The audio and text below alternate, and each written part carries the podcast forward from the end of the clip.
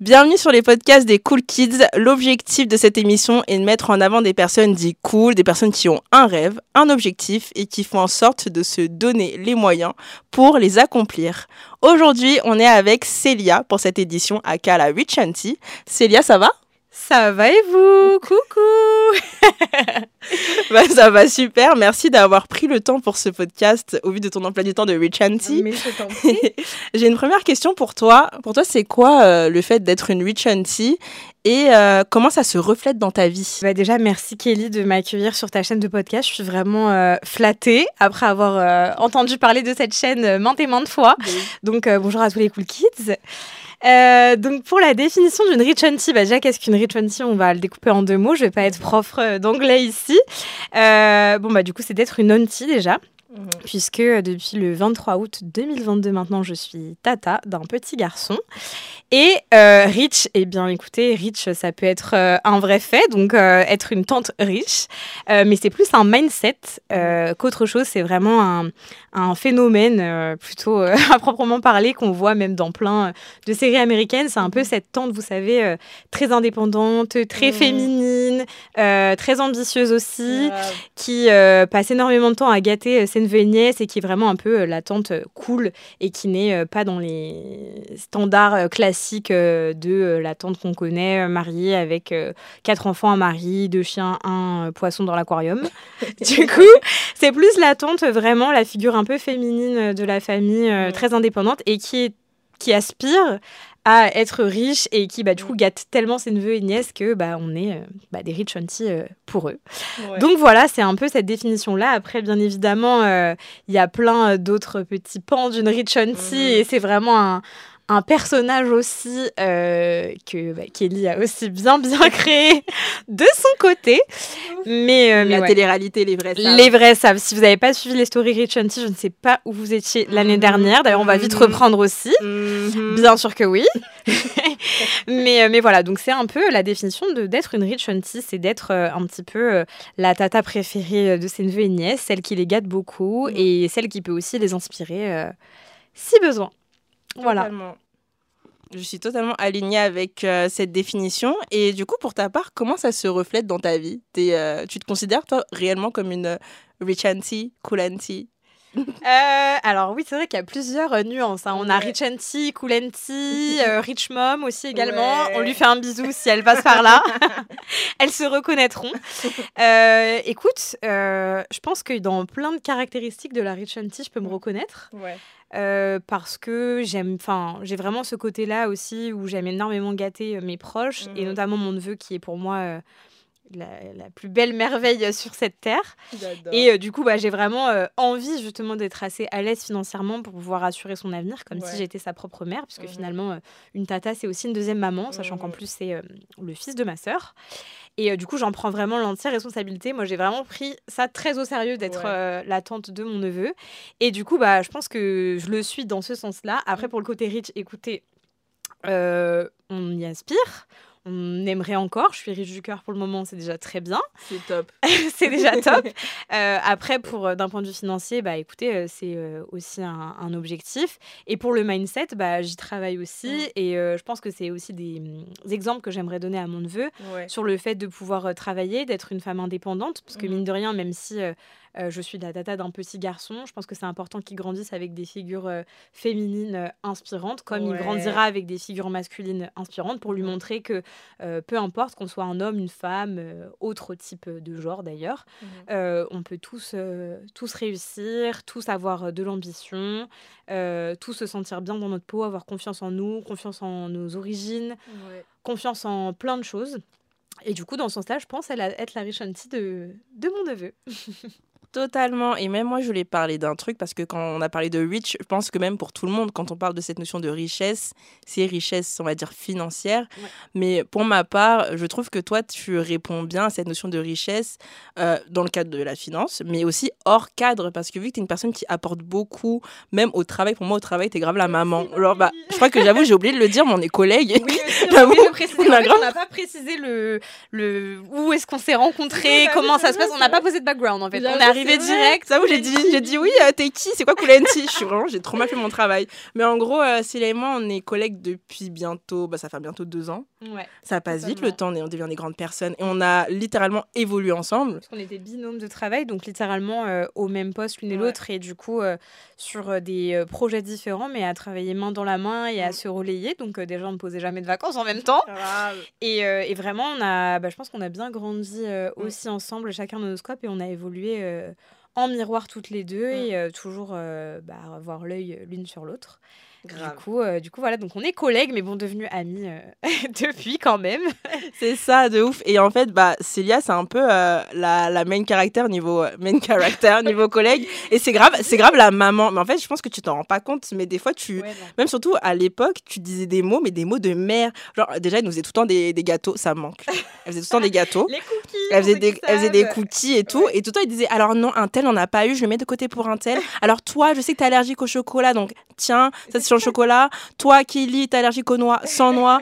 Vraiment, maman vibes. Et euh, en fait, c'est bête, mais t'as cette notion d'empathie, cette notion de. Tu sais, comme les mamans, tu te rappelles de tout. Tu, Bah. sais, tu sais ce qu'on aime, tu sais ce qu'on n'aime pas. Et pour moi, ça, c'est un peu aussi la Rich Auntie, elle est un peu dans ce mood-là, tu vois. Oui, c'est vrai que j'ai la chance d'être très bien entourée euh, dans la vie euh, en général Ouais. et aussi au travail et d'avoir des collègues incroyables qui sont toutes très différentes et qui ont des personnalités, des projets toutes très euh, Grave. divers et variés. Et euh, après, même en dehors de ça, j'aime vraiment prendre soin de mes proches et des Mm. personnes auxquelles je tiens. Donc euh, je pense que moi, j'ai pas du tout cette conception-là des collègues euh, qui ne peuvent pas, qui ne rentrent pas dans notre quotidien, qui sont vraiment juste des collègues où il faut qu'on reste vraiment très froid par rapport à eux. Euh, je dis pas que voilà, il faut être bestie avec ses collègues, parce que bien évidemment, il y a aussi une relation de travail Ouais. à respecter, mais bien évidemment, on passe 5 jours sur 5 ensemble. Euh, parfois, sur des, on a des moments aussi qui sont pas évidents, on a des Mhm. crises dans la villa, on a aussi des Mhm. moments de joie, des moments de partage et tout. Et du coup, bah, moi, quand je considère des personnes et que je les aime sincèrement, parce que je pense qu'au travail, je suis exactement la même que dans la vie euh, quotidienne. Juste, ça fait très télé-réalité, genre, ouais, euh, à ouais, je suis au, À la même, l'extérieur de à la l'extérieur de villa, la villa, je suis un peu différente. Enfin, Totalement. Bah oui, parce que évidemment, il y a beaucoup d'histoires. On pourrait faire un confessionnal de ce travail. Ça, c'est incroyable. Ça serait incroyable, vraiment. Mais, euh, mais oui, donc tout ça pour dire que les personnes qui me sont chères, collègues, pas collègues, euh, amis, famille, euh, mon neveu, bah, du coup, j'en prends soin et je suis attentionnée avec les gens que j'aime. Donc, c'est pour ça que je suis un peu la maman, voilà. Ouais, non, mais c'est réel. Franchement, t'es. Mais même dès que je l'ai vu, je me suis dit, je me suis dit toi, tu vas être maman, genre ASAP. hein. Pas ASAP, mais tu sais, je te vois trop être ma... maman. avoir cinq enfants. voilà. Mais vraiment, vraiment, genre, mais ça tirait bien, cinq enfants, genre trois filles Bah, de garçons. écoute, euh, je suis pas contre, je prends ce que Dieu me donne déjà. et, puis, euh, et puis voilà, ainsi, euh, après être une rich auntie, je deviens une rich mom. Écoutez, c'est avec grand plaisir. Euh, puisque de toute façon, je sais que c'est vraiment quelque chose qui me tient à cœur dans ma vie et ça fait partie d'un des grands projets. Mm. Du coup, je m'entraîne avec mon petit neveu. Et puis, et puis voilà, on verra bien ce que, ce que l'avenir nous réserve. J'adore. Et même, blague à part, truc qui n'a rien à voir, puisque toi, t'as as été tata en août 2022. Donc, en fait, j'ai vu euh, toute cette phase de Ah, ma, ma soeur est enceinte, ma soeur accouche, regardez des photos, nan, nan, nan. Et ben moi, quelques mois après, bah, j'ai appris aussi que j'allais être tata. Et du coup, en fait, j'aimais trop parce que tu me donnais grave des conseils de tata. Des en mode, euh, oui, euh, il va se passer ça à ce moment-là. Oui, donc là, si elle a le ventre comme ça, ça veut dire qu'il se passe ça. et du coup, bah, j'ai appris plein de choses en- grâce à Célia. Bah ouais, Donc, est euh. En fait, c'est marrant parce qu'on était juste deux collègues sortis de d'univers différents. Ensuite, on a été binômes de travail. Ensuite, bah moi du coup j'ai appris que j'allais être tata. Du coup, Mm. Kelly a vraiment tout suivi puisque Ah du coup elle a créé le personnage Rich Auntie à partir de ce moment-là aussi. C'est vrai, mais c'est grâce à ton neveu qu'il y a ça. hein. Bah oui, bah voilà, Sohan, on te fait des bisous. Si tu passes par là un jour et que tu écouteras ta vieille tante en 2045. J'adore. Euh, mais, euh, mais oui, euh, donc on, voilà. Et ensuite, Kelly est devenue tata. Donc, enfin, gros bisous à ta sœur d'ailleurs aussi si elle passe par là et à ta petite nièce. Et, et du coup, bah, on vit tout ça en parallèle. Et c'est marrant parce qu'on voit que bah, d'un schéma familial à un autre, euh, peu importe un peu la structure de nos familles, ça nous a vraiment changé aussi. Mm, Ça a changé nos familles, ça nous a changé nous.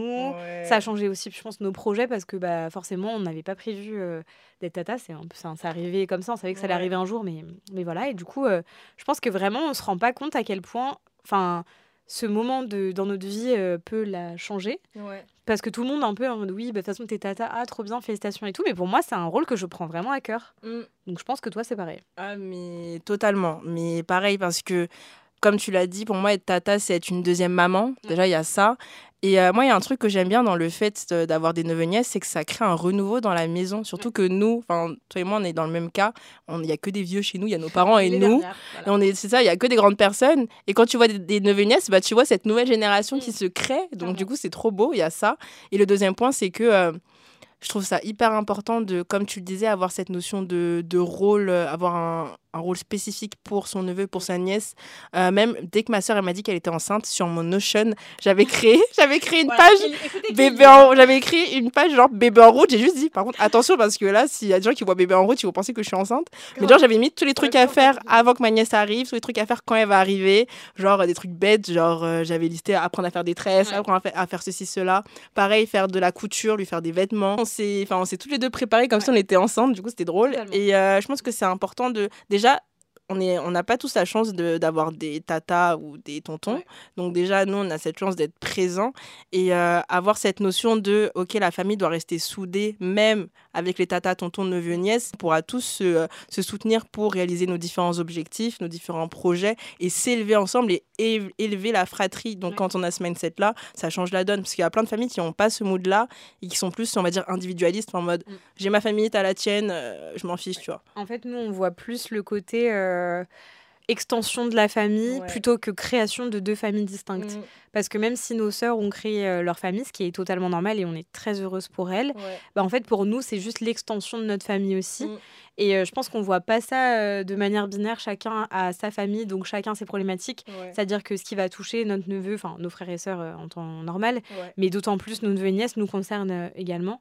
Après, bon, bien sûr, tout le monde reste à sa place, mais forcément, on est tout autant touché et on veut tout suivre. Et de toute façon, Kelly et moi, c'est marrant parce que sur ce point-là, on est exactement pareil.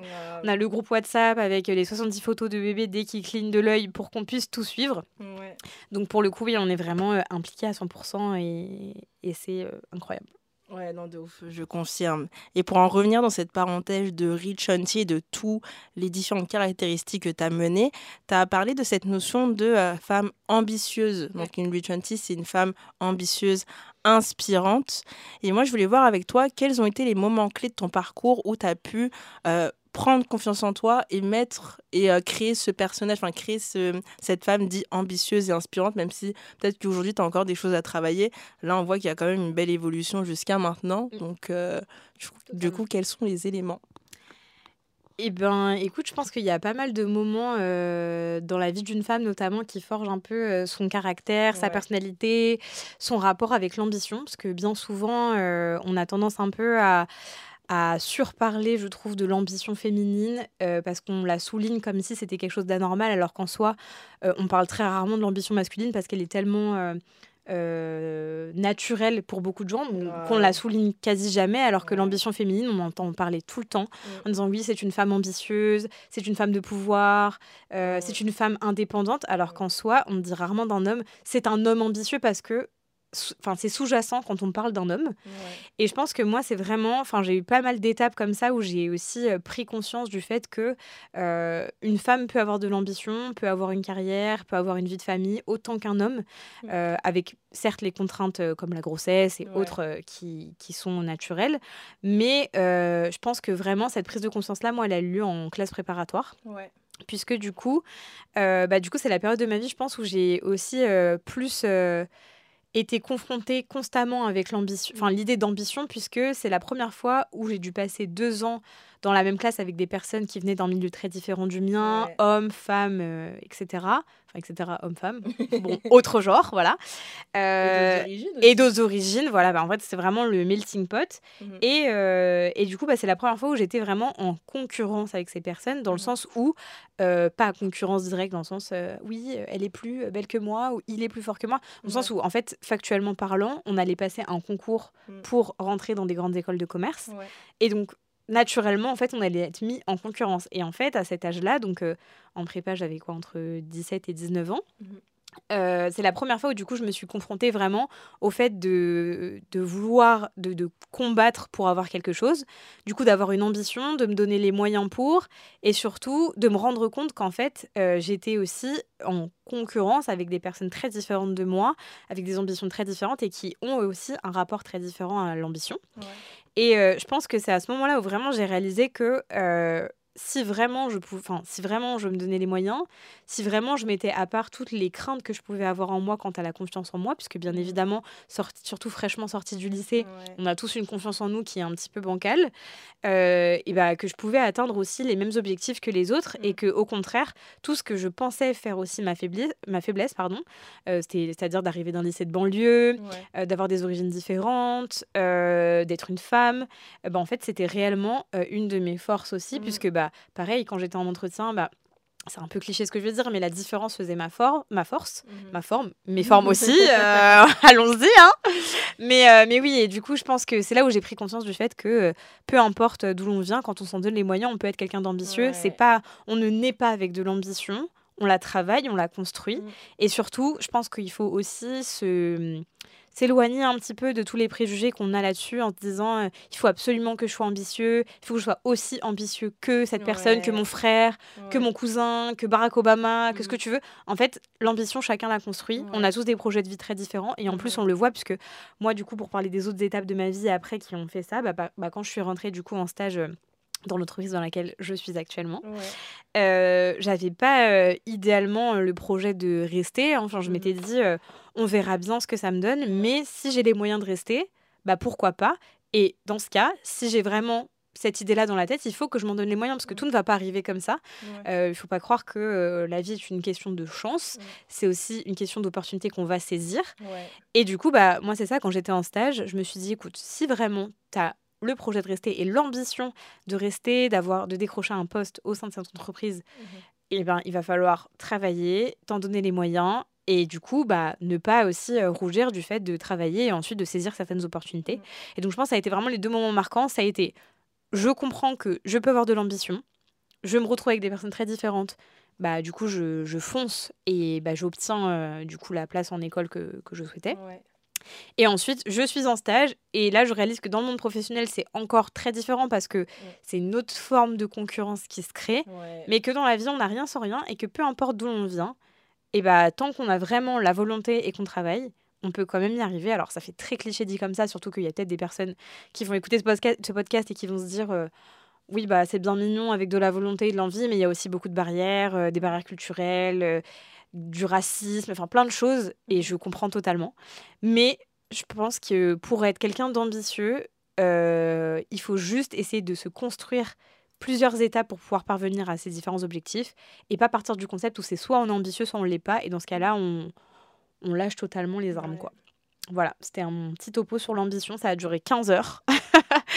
Mais tout ça pour vous dire que, euh, voilà, en soi, euh, l'ambition, elle varie en fonction de la vie aussi, hein, je dis pas, peut-être que dans 5 ans, euh, quand je serai peut-être mariée avec 5 enfants, euh, mon ambition sera la même. Euh, en vrai, j'aurai peut-être plein d'autres projets, j'en aurai peut-être moins aussi, ça sera peut-être très bien et ça correspondra à ce que j'ai envie sur le moment, mais en tous les cas, on aspire à être quelqu'un de meilleur, donc c'est déjà, déjà bien. C'est top. Et je pense que, enfin, je suis totalement alignée avec tes propos. Je pense qu'on a tendance à, et j'ai bien aimé quand tu disais ça, à se comparer par rapport aux ambitions de chacun. Mm. C'est parce qu'on on se dit, OK, moi, je vais être comme elle, comme ceci, comme cela. Mais il y a tellement des facteurs qui sont différents par rapport à l'autre personne que cette comparaison est inutile et que c'est important de se focaliser sur euh, ses propres envies et euh, sur euh, sur là on veut vraiment aller sans se baser euh, sur euh, ce qui se passe autour de nous. Je voulais aussi euh, remonter à un autre point, parce que quand tu as parlé d'ambition, tu as parlé aussi de barrières, de, de, racisme, de cette notion de parfois non-représentation qu'on peut avoir dans des entreprises où on est actuellement. je voulais savoir comment est-ce que tu as réussi à surmonter les différentes barrières que tu avais, enfin que tu as ou que tu, que tu as pu avoir, que ce soit dans le domaine du travail ou dans le domaine de l'école aussi? Carrément. Bah écoute, pour mettre dans mon contexte, je vais peut-être parler de mes origines rapidement, sans vouloir euh, lancer euh, un drapeau euh, par là, parce que on pourrait le croire vu que je vais donner les origines qui présentent leur drapeau toutes les 4 secondes. du coup, je suis d'origine algérienne et réunionnaise. du coup, algérienne par mon père et réunionnaise par ma mère. Moi, par rapport à ça, j'ai toujours grandi dans les deux cultures. Donc, vraiment, j'ai baigné avec les deux cultures. J'ai vraiment toujours grandi avec, bah, du coup, mes cousines algériennes, mes cousines réunionnaises, mes mmh cousins, mes tantes, mes oncles, etc. Donc, j'ai vraiment été imprégnée des deux, sachant que mes parents sont aussi de religions différentes. Donc, ce qui fait que j'ai aussi baigné dans deux religions. j'ai grandi en banlieue aussi, qu'on peut le préciser. Et du coup, bah, j'ai toujours été mélangée avec toutes les origines qui soient et toutes les mmh. religions. Et d'ailleurs, j'ai très tardivement compris que certaines personnes n'étaient pas du tout dans le même schéma. Pour moi, c'était totalement normal de grandir avec des personnes bah, de religion et de culture différentes, puisque déjà, mmh. ma propre famille est, métissée. Et ensuite, bah, j'ai grandi en banlieue, dans mmh. des quartiers où, du coup, tout le monde était très, très mélangé.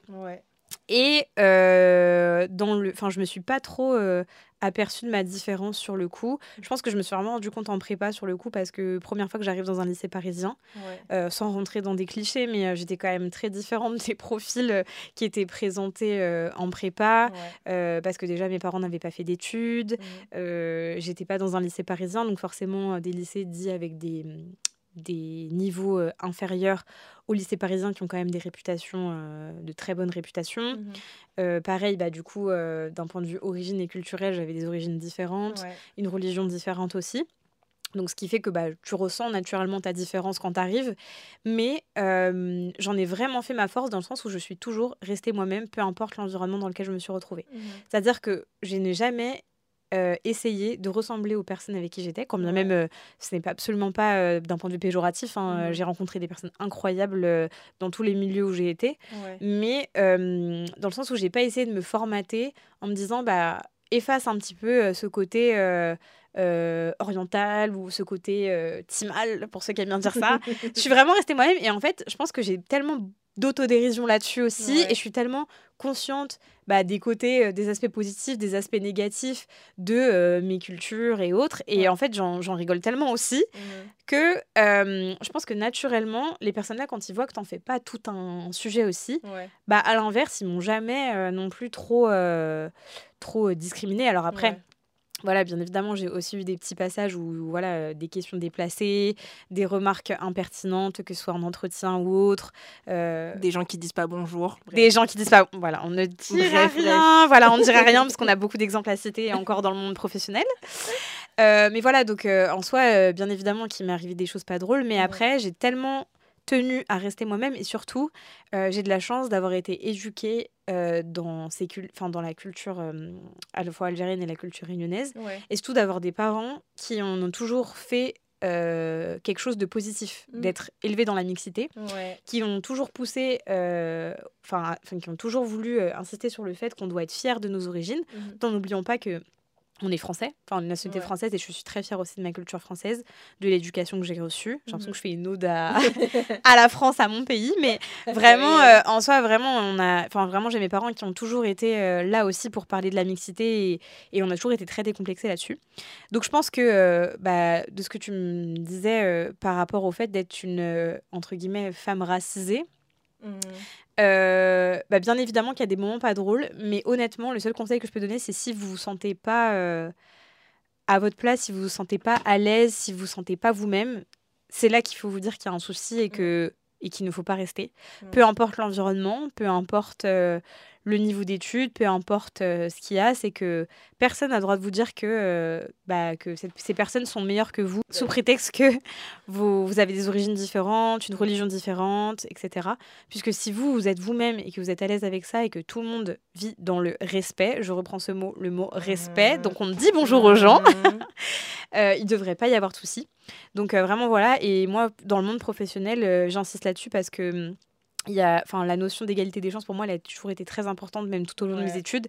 Même en école, j'étais dans une asso d'égalité des chances, etc. Enfin, j'étais vraiment impliquée parce que pour moi, c'est quelque chose d'important euh, de se dire que euh, bah, quand on a, encore une fois, de l'ambition, quand euh, on se donne les moyens d'y arriver, je vois pas pourquoi est-ce que, bah, parce qu'on est arabe, indien, asiatique, peu importe, on aurait moins de chances de réussir qu'une autre personne alors qu'on est tout aussi talentueux. Euh, et, voilà, donc c'est vraiment quelque chose auquel je tiens. Et je pense que dans le monde de l'entreprise, euh, même si malheureusement, même nous, on le voit, il y a encore euh, des efforts à faire, hein, bien sûr. effectivement. et bah, on est déjà là pour, pour aussi représenter ça et faire en sorte que les choses changent et, et puis voilà et montrer à ceux qui ne sont pas contents qu'ils ont tort car Mm. bah, on réussit et ça leur fait de la peine et tant pis pour eux. Voilà. Je suis euh, très d'accord avec ce que tu disais euh, sur cette notion euh, de barrière, aussi cette notion d'égalité des chances. que je pense que indirectement, pour moi, il y a deux types de barrières. Tu as les barrières que nous, on va se mettre en tant que Mm. personne, on va dire racisée ou en tant que minorité. Mais tu as aussi les barrières extérieures où, en fait, c'est du cas par cas. Parce que tu peux tomber, notamment si on parle de- du cas de l'entreprise ou de l'école, tu peux tomber sur des personnes, des personnes très bienveillantes, très à l'écoute, OK pour que, bah oui, imaginons que tu es une personne différente, on- bah, c'est bon. Ouais. Et tu peux aussi tomber sur des personnes qui, ah non, euh, no way, on recrute que des personnes qui, me, qui, qui nous ressemblent. Et si tu es un petit peu différent, euh, ça va pas le faire, tu Il y vois. a aussi ceux qui en font trop. C'est-à-dire que ceux qui se disent je l'embauche ou je t'embauche parce que justement t'es différente et que je suis contente d'avoir un. Renoir et une Rebeu dans mon équipe. Et ça aussi, c'est un problème. Enfin, je veux je dire, euh, le nombre de fois où tu as l'impression d'être un peu la bête de foire parce que euh, pour eux, je sais pas, euh, t'es euh, métissé ou peu importe et que du coup, euh, bah, je sais pas, les clichés, je choisis celui qui va mettre l'ambiance, celui qui va faire un peu rire tout le monde et tout. Alors que bon, bah voilà, chacun sa personnalité. hein, euh, moi, enfin, j'ai des copines de toutes les origines, elles sont toutes aussi drôles les unes que les autres. Je leur fais un gros bisou d'ailleurs. Mais voilà quoi. Enfin, je veux dire, ça ne veut rien dire. Et rien qu'à voir notre équipe au travail, euh, je veux dire, on est toutes très drôles. Je leur fais un bisou aussi. Mais voilà. Non, mais grave. Ouais, non, ça c'est vrai, ce cas-là aussi c'est réel. Il y en a trop, ils sont en mode Ah bah oui, regardez, on embauche aussi des gens, on, emba- on embauche tout type de personnes. Et tu vois, genre, il y a deux personnes sur 100. Ou les, ou les phrases du euh, Ah, mais oui, euh, mais toi, c'est comme ça chez toi. Ah, tu, vas, tu pars en vacances, tu vas au bled, c'est ça? Enfin, tu vois, alors que t'as rien dit. Donc, Ouais. euh, bon, faut, faut se calmer aussi. hein. Ouais, aussi, je pense qu'il y a, il y a des limites à mettre en place. Il il y a des limites de fou. Mais ouais, grave aligné avec euh, ces différents propos. Et euh, bah, je trouve que tu représentes bien tout ce que tu as énoncé. Parce que vu que je te vois littéralement tous les jours, ou sinon sur Teams, parce que voilà, sinon sur Teams. Ou sur Instagram. Ou sur Instagram. Storytime à me raconter le week-end. toute ma vie. Je trouve que tu que euh, indirectement, bah tu euh, toutes les choses que tu as énoncées, c'est des choses que tu vis et que tu euh, mets en place dans les différentes sphères de ta vie et du coup c'est beau à voir. Et euh, C'est la minute émotion là. toujours plus. Et je voulais quand même revenir sur cette notion de confiance en soi, Oui. vu qu'on en parlait tout à l'heure. Comment est-ce que tu arrives à gérer les moments, donc là c'est un petit peu plus euh, deep entre guillemets, les moments de doute ou les périodes où euh, ta confiance en, en soi va être un petit peu plus réduite à cause de certains euh, facteurs externes alors, très bonne question. Bon, ceux qui me connaissent le savent, je suis pas quelqu'un qui a énormément confiance en elle. Parce qu'en fait, comme je parle beaucoup, je suis pas timide, je suis très expressive. Souvent, on peut se dire que j'ai confiance en moi, voire même j'ai trop confiance en moi. Alors qu'en vrai, quand on me connaît euh, vraiment, euh, ben, comme tout le monde, hein, on a tous des moments où on a un peu moins confiance en nous, où on doute, Mhm. euh, où vraiment on remet tout en question. Et je pense que c'est normal, surtout à l'âge qu'on a. Du coup, euh, 25 ans, la team, euh, la team 25 ans, on se reconnaîtra, la crise.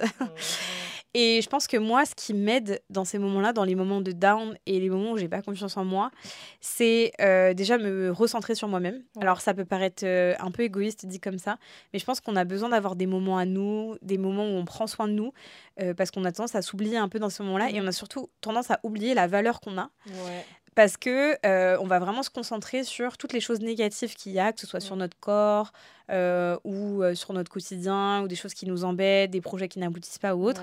Alors que finalement, en parallèle de ça, on a accompli tellement d'autres choses et on s'en félicite jamais. En fait, on est tout le temps à la course de la réussite, mais on se repose jamais sur nos échecs et on se repose jamais sur nos réussites non plus parce que c'est vraiment un bonheur, euh, je veux dire, très court. En mode Mm. Ah, je suis contente, j'ai eu ce concours-là, nanana.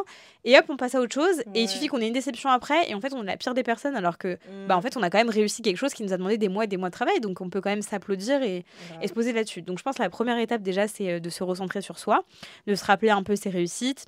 Rappeler, se rappeler aussi des bons moments, des choses qui nous font du bien, faire des choses qui nous font du bien, prendre soin de nous, prendre soin de notre santé très important, physique et mentale. Euh, deuxième point, moi, ce qui m'aide beaucoup, c'est euh, bah, du coup euh, passer du temps avec des gens que j'aime, que ce soit ma famille, mon neveu, mes amis. Euh, mes collègues, mais bon, mes collègues sont aussi devenus mes amis, donc euh, voilà.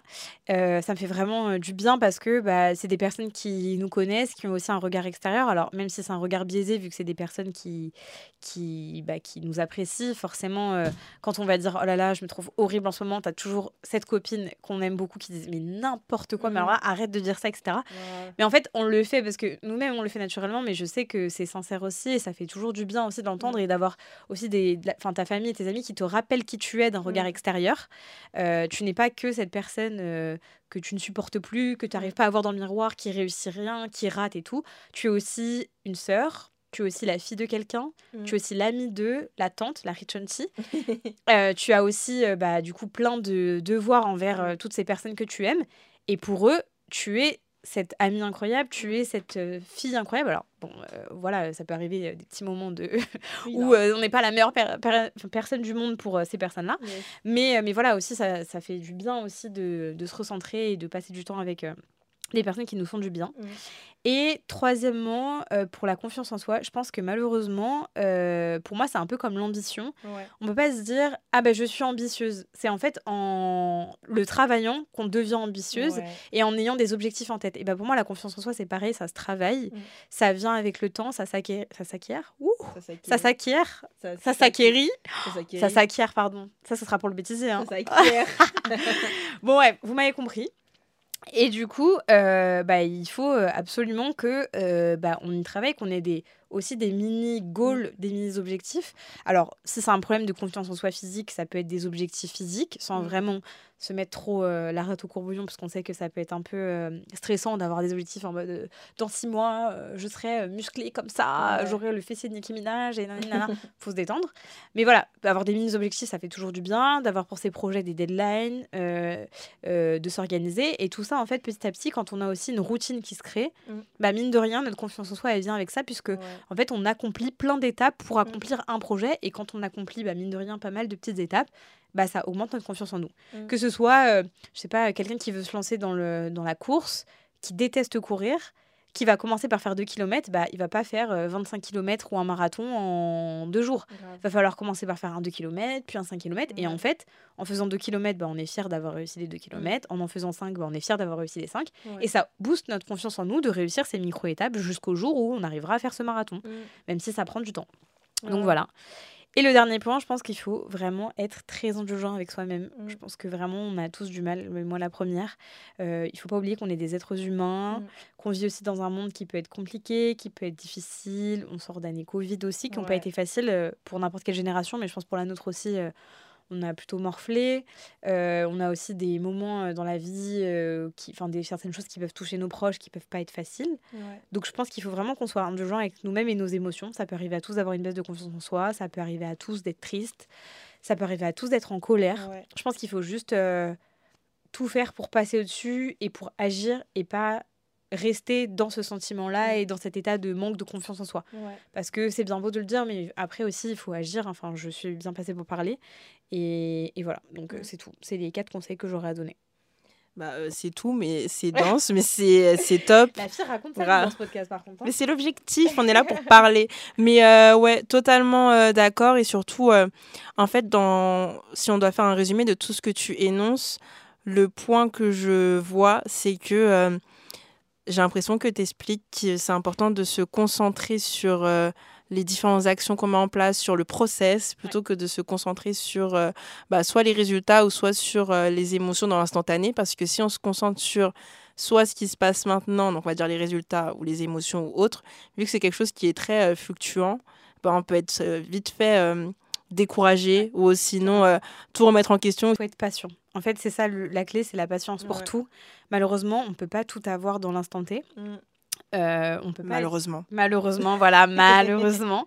Mais euh, je pense que la patience c'est super important. Et du coup, bah malheureusement, euh, quand il y a des projets qui nécessitent un, deux ou trois ans, il faut patienter, mais du coup, il faut quand même se féliciter des mini-étapes, des points d'étape, parce que sinon, en fait, les projets ne sortiront jamais. En fait, si vraiment on attend la sortie de certains projets ou l'accomplissement de certaines choses, donc comme, je sais pas, un achat immobilier ou autre, en fait, vous allez voir qu'une fois que vous allez la voir, parce que vous l'aurez voulu au forceps et tout, vous allez être content, mais deux secondes. Mm. Alors que finalement, si tu as apprécié chaque étape, bah, la dernière étape, tu vas encore plus la savourer, mais au moins, pendant deux ans, tu auras vraiment savourer chaque instant. Alors qu'en fait, si tu es dans la course comme ça, euh, à la réussite, à tout vouloir presser, déjà tu vas être trop stressé et tu vas pas kiffer. Mm. Et puis quand ça va arriver, tu vas être super content d'un coup et bim, ça va redescendre. Donc mm. du coup, il faut juste, euh, faut doser quoi. Et c'est ça comme dans, c'est dans tout parce que surtout que, tu sais, on se dit ouais, j'attends ce résultat, tu as ce résultat, tu es content, mais après, en fait, je passe à un niveau supérieur. Donc, tu auras des nouveaux challenges, des nouveaux soucis. Donc certes, tu auras le côté euh, positif où tu auras tous les trucs que tu voulais avoir, mais tu as le côté négatif où bah, maintenant, il y a des nouveaux challenges à, subir. Donc mentalement, c'est encore plus hardcore. Et il faut pas oublier que toute cette phase d'attente jusqu'à l'objectif souhaité, c'est une phase de préparation. Tu te, prépares tu te prépares à recevoir ce qu'il faut que tu reçois. Et, euh, et moi, j'ai bien aimé quand tu disais que oui, il faut euh, apprécier le moment. Et je pense que c'est important aussi de se récompenser, sur des, même avec des petits trucs. Genre, je sais pas, imaginons que tu travailles sur un projet et euh, tu dois faire des actions régulièrement sur ce projet-là. Tu peux dire, OK, bah, mm, mm. tous les mois, si j'ai avancé sur, sur ces actions, bah, je peux me faire un staycation. Ou je peux. Kelly. Kelly, en fait, elle est en train de vous parler d'elle, là. en fait, il faut. En fait, personne ne se félicitera autant que vous-même mm. pour vos projets. Parce que, bien évidemment, enfin, moi, je suis la première, mais tellement heureuse quand mes proches réussissent, quand mes proches euh, sont heureux dans leur quotidien, qu'ils sont épanouis, qu'ils ont accompli euh, différents projets. Mais euh, je serai jamais aussi contente que eux-mêmes pour eux-mêmes et c'est une logique. Mm. C'est leur projet de vie. Enfin, je veux dire, je sais pas, ma sœur qui achète une maison, bah, elle est tellement heureuse de ce projet parce que ça va lui changer la vie et moi j'en suis tout aussi heureuse mais je serai jamais aussi heureuse que elle va l'être pour elle-même et pour sa mmh. famille et ce qui est logique. Du coup, je pense que c'est pour ça qu'il faut vraiment aussi se féliciter soi-même, être fier de soi-même et il n'y a pas de mal à ça parce que souvent ça passe pour de la vantardise ou de l'égoïsme alors que finalement, c'est juste prendre soin de nous parce que personne pourra le faire aussi bien. Tu as bien conclu sur cette notion de Rich On va euh, conclure ce podcast. Euh, mais avant cela, je ne sais pas si tu as d'autres choses ou d'autres propos à ajouter. C'est ton moment. Écoute, euh, moi, tout ce que je pourrais dire, c'est par rapport peut-être au fait d'être une femme en général, puisque du coup, ça reste dans le, dans le thème d'être une Rich Auntie. Mmh je pense que on a souvent euh, plein de préjugés, plein de, de figures en tête quand on parle d'une femme, que ce soit une femme ambitieuse, une rich auntie, parce que les rich aunties sont très souvent représentés dans les films et dans les séries, euh, avec, en étant vraiment la tante euh, hilarante, super bien sapée, qui en fait toujours des caisses, qui est toujours là avec 15 cadeaux, mais qui est un peu la star de la famille, mine de rien, qui fout l'ambiance. J'espère être un peu la star de la famille en vrai, on va pas se mentir. Et, euh, et je pense qu'on a pas mal de clichés et en fait, il y a peut-être euh, aussi, euh, enfin, je trouve de la réalité en fait de qui sont les femmes aujourd'hui, qu'est-ce que ce dont on a envie. Mmh et, et, plein de choses, en fait, on parle beaucoup de nous et nous, on parle assez peu, je trouve. Et du coup, c'est pour ça que je trouve que c'est bien, tu vois, qu'on reparle de ces notions, parce que Rich ouais. bon là, on en rigole beaucoup, mais en fait, c'est un vrai concept, mine de mmh. rien. Et je pense que c'est bien aussi que on parle de tous ces sujets-là euh, sans spécialement, enfin sans avoir de réflexion, parce que mine de rien, euh, là, euh, enfin du coup, j'ai la chance et l'honneur d'être l'invité du podcast de Kelly, mais je suis quelqu'un de totalement normal et en fait, je pense que c'est bien aussi d'avoir un discours. Bah, de quelqu'un qui a une vie très classique finalement parce que bah, on s'attend toujours à entendre des discours extraordinaires. J'aurais pu vous dire que je suis championne de parachutisme depuis 10 ans, j'aurais adoré. Mais c'est pas le cas. Je suis quelqu'un de très classique. Euh, j'aime beaucoup euh, dormir, euh, j'aime manger. Et t'aimes ton neveu J'aime mon neveu, j'aime faire des gâteaux plus que tout. J'ai certes des projets et tout, mais c'est des projets de vie aussi. Mmh. Et je veux juste que on démystifie un peu la femme qui réussit parce que soit elle a une famille, elle a 15 enfants et elle est mariée, soit parce qu'elle l'a elle a 15 commerces, 18 euh, entreprises, elle est chef, enfin, femme d'affaires, mais du coup, elle n'a pas de famille, mais c'est normal parce qu'elle a tellement de business qu'elle n'a pas pu. Ouais. Ou alors, on a des femmes super héroïnes qui, euh, du coup, font les deux. Elles ont 15 enfants, 3 euh, nannies et aussi 10, business. En fait, chaque femme est très différente. Et chaque chaque humain, en fait, a son, son moment pour shiner, en fait. Mmh. Donc, juste, euh, c'est pour ça qu'il ne faut pas complexer par rapport à personne. C'est ça, en fait, mon discours. Chacun son chacun, comme on dit en créole, vraiment. Enfin, c'est Niska aussi qui le dit en vrai. Hein. Mais euh, tout ça pour vous dire qu'il faut juste se décomplexer et se dire que, bah voilà, on enfin, dans, dans le petit, les petites choses du quotidien, c'est là où on trouve l'extraordinaire. Vraiment, euh, regardez autour de vous le fait d'être déjà en bonne santé, de vous lever chaque matin, d'avoir une famille, des personnes qui vous aiment, moi d'avoir un neveu, euh, d'avoir une maison, d'être bien. Alors, ça fait très Miss France dit comme ça, mais honnêtement, euh, enfin pour moi, c'est le plus important et pourtant, c'est des choses très simples. Enfin, moi, j'aime trop euh, voir mes copines, m'asseoir par terre, euh, refaire le monde pendant 6 heures, euh, alors que c'est vraiment des choses qui coûtent rien et je, mm. on fait rien d'extraordinaire. On n'est pas sur un yacht en train de hurler, quoi. Du coup, du coup, voilà. Mais si vous aimez être sur un yacht en train de hurler, c'est génial aussi. Mais tout ça pour vous dire que vous êtes toutes incroyables autant que vous êtes. Chaque humain est incroyable et chaque personne a le droit de shiner. Chaque personne peut être une rich auntie ou un rich uncle ou une rich mom, peu importe, mais en tout cas, euh, le plus important, c'est que vous vous reconnaissiez dans, toutes les choses que vous faites, que vous ne compariez pas, que vous soyez fiers de vous, que vos parents soient fiers de vous, et, euh, et tout se passera bien. Voilà. Très belle conclusion. Vraiment, merci beaucoup Célia d'avoir pris le temps de répondre à ces différentes interrogations, parce que je sais que tu vas pouvoir aider euh, beaucoup de personnes. Moi, pour ma part, je te souhaite euh, le meilleur pour la suite. J'ai hâte de voir la suite de ton aventure dans la villa, de voir euh, tes projets pro, projets perso, ta famille. Parce que moi, je veux qu'elle soit mère, vraiment. Elle veut que je sois mère, elle veut me marier. Kelly, elle a plein d'ambitions. Je vous explique, elle a plus d'ambition pour moi que moi-même. Donc, En fait, je veux qu'elle ait genre un business en particulier, mais je vais, je vais pas en parler ici parce que c'est secret. Et... Projet secret, le mot préféré de Kelly, encore une fois. c'est grave un projet secret. Mais euh, Célia, c'est grave une mère. Enfin, pour moi, t'es maman. Genre, je sais pas comment bah, expliquer. je suis mère de mes amis. Alors, très bizarre dit comme ça, mais j'en suis très fière. Donc, euh, mes copines, elles savent. Hein, euh, je pense à tout. Je pense à leurs anniversaires. Je pense à leur entretien d'embauche. Euh, je pense à leurs allergies alimentaires. Ah, je pense Toute ma vie. Oui, Kelly a l'allergie aux noix. ouais, mais oui, mais limite, j'ai plus peur pour elle que elle-même, je pense. Hein. je suis en mode, Kelly ne mange pas il y a des noix. Attends, je t'en ai fait sans noix. Donc voilà, mais après, pour moi, c'est être attentionné et ça me fait mm. plaisir de toute façon. Euh, de toute façon, pour les gens que j'aime, je pense que je pourrais décrocher la lune, il n'y a aucun problème. Merci beaucoup Célia et on se retrouve euh, semaine prochaine pour un prochain épisode des Cool Kids. Bisous. À la prochaine.